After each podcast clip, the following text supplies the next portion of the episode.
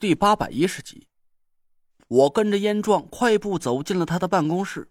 燕壮关了门，打开了办公桌上一个不起眼的抽屉。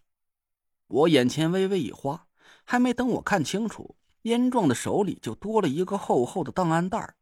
我笑了起来，哈哈，能把一个破抽屉用阵法改造成保险柜，燕兄真是让我大开眼界。燕壮没有心思和我说笑。他赶紧打开档案袋，从里面拿出了一摞挺厚的纸，一张一张的翻看了起来。他的脸色很凝重，我识趣的没往前凑，谁知道这些档案是不是绝密级别的？燕壮从那摞纸里抽出来一张，犹豫了一下，还是递给了我。陈师兄，你看一下这份资料，这个合适吗？嗯，按说是不合适。但事出紧急，也不必拘于小节了。其他资料就不给陈师兄过目了。但这个人你最好是记住，因为他今天就要出现在你们几位的接风宴上。他是姚晨阳在军校学习期间的一位教员。我点了点头，接过档案看了一眼，燕壮给我讲解了几句。刚才陈师兄说起军校的教官，燕某突然想到了一个人。王才，此人综合业务水平不算突出，但特别擅长跟踪和反跟踪侦查，在军校也是主管这一方面的教学。王才为人世故圆滑，跟谁都能相处得来。目前担任咱部队的四号仓库库管员，负责部队的给养和后勤保障。我一边听燕壮说话，一边仔细看了一下那份资料，资料不是很详细。只有一些基本的信息，单从那些信息上，我也看不出有什么问题。我仔细记住了照片上王才的相貌，又把资料还给了燕壮。我相信燕兄早就详细研究过手头上的所有资料，要是有什么表面上的问题，燕兄肯定不会遗漏过去。看来就只能在吃饭的时候，好好观察一下这位王老师了。燕壮接过资料，重新放回抽屉里，脸上的神色有点阴晴不定。陈师兄不提醒这一句，燕某还真没想起来。虽然王才平时和我们相处的关系不错，但也没熟悉到能主动来参加接风宴的份上。一开始，燕某还认为他这是热心肠，但现在看来，哼，搞不好他是来替姚晨阳当耳目的。嗯，姚晨阳想让你把我们赶出营地，他又担心你私下里违抗命令，所以就派了这位王老师来混在我们当中，暗地里传递消息。这个逻辑也说得通。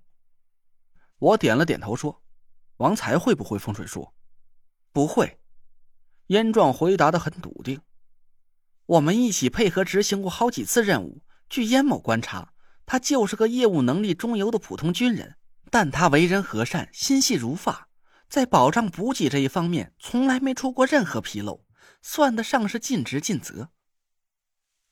嗯，能当上四号仓库的库头，想必这个王才一定有他的过人之处。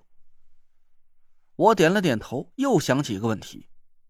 哦，对了，王才资料上显示他是西北人，你有没有查过他籍贯是什么地方？籍贯，这个还真没查过。陈师兄，要是这个信息很重要的话，燕某这就派人去查一下。嗯，查一下，尽快。还有，姚晨阳是哪里人？资料显示姚晨阳是苏北人，但籍贯就不知道是哪里人了。我派人一起查一下。苏北，我的瞳孔猛然一缩。很好，又对上了一个很重要的关键疑点。姚晨阳。看来他和老 A 之间的关系是怎么也不可能洗得脱了。我暂时没动声色，只是提醒了燕壮一句：“对于姚晨阳这个人，燕兄还要多加防备。一个不懂风水术的外行来管理你们这些风水世家的顶尖高手，而且还可以骑着你们脖子作威作福，这从道理上说不过去。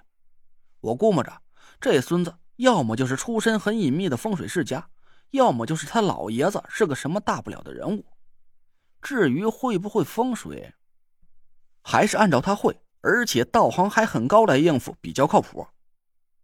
燕壮点头同意我的观点。陈师兄所言不错，未雨绸缪，可不能让他表面给蒙蔽了。我笑了笑说：“时间也差不多了，走，咱先去会会那位王老师去。”燕壮重新修复了抽屉上的阵法，带着我们走出办公室，关上了门。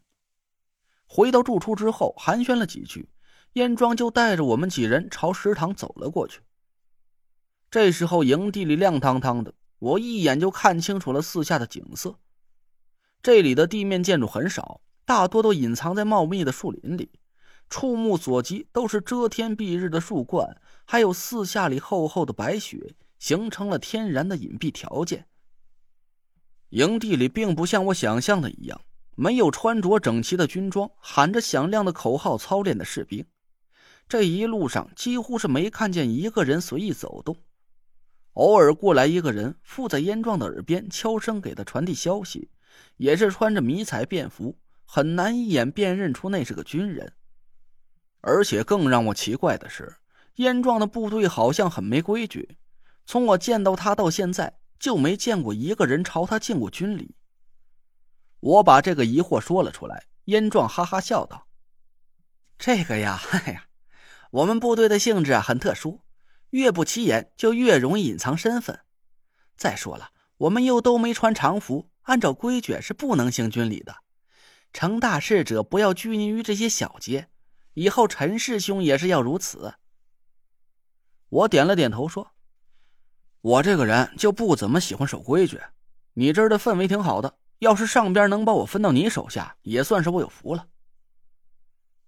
我手下，陈师兄说笑了，燕某可没那种福气。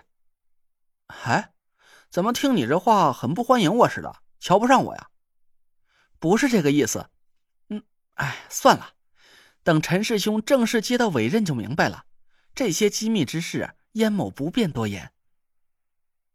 燕壮支吾了几句，我奇怪的摇了摇头。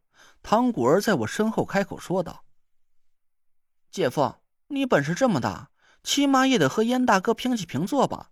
怎么会在他手下呢？是不是啊，燕大哥？”燕壮大笑着，不置可否。我也不好再多问了，就很自觉的结束了这个话题。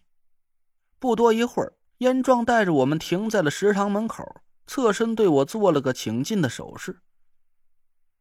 到了，咱风水界的同道都已经在等着给几位接风洗尘了。里边请，燕兄先请。我正在学着他的样子客气着，就在这个时候，突然身边传来一道很迅捷的风声，嗖，一个灰蒙蒙的影子猛然从食堂大门里急窜了出来，一只手从灰影里飞速伸出，朝着我的肩头就抓了过来。我冷哼了一声，不闪不避。就在那只手马上搭载上我肩头的时候，小龙不得无礼！